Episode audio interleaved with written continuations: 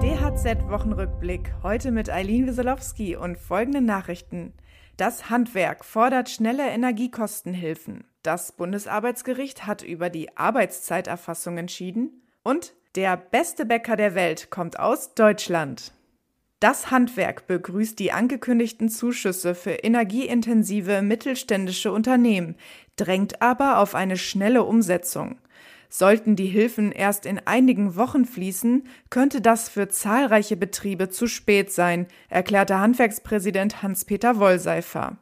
Zuvor hatte Wirtschaftsminister Robert Habeck sein Ziel bekräftigt, das Programm zur Energiekostendämpfung jetzt auch für energieintensive kleine und mittelständische Unternehmen zu öffnen. Mit Blick auf den Zeitplan sagte Habeck, er rechne mit einigen Wochen, bis die Programme stünden. Auch sollten diese seiner Vorstellung nach rückwirkend ab September gelten.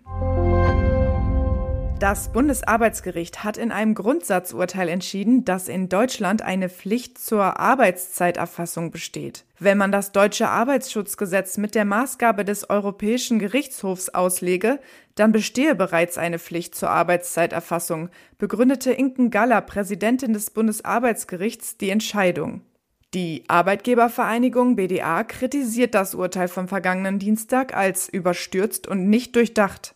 Hauptgeschäftsführer Steffen Kampeter sagte, die Entscheidung dürfe nicht dazu führen, dass bewährte Systeme der Vertrauensarbeitszeit in Frage gestellt werden.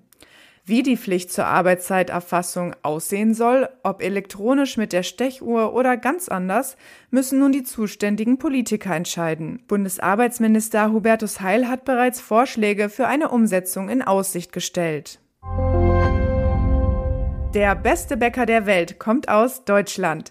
Axel Schmidt aus dem unterfränkischen Franken-Wienheim wurde vom Weltverband der Bäcker und Konditoren zum World Baker of the Year berufen.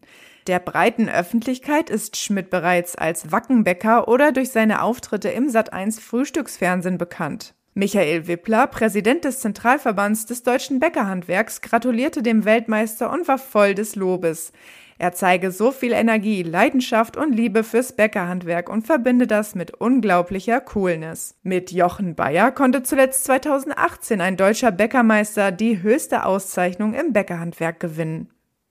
Weitere Nachrichten für das Handwerk sowie praktische Hilfen für Unternehmer finden Sie immer auf dhz.net oder in unserem kostenlosen Newsletter.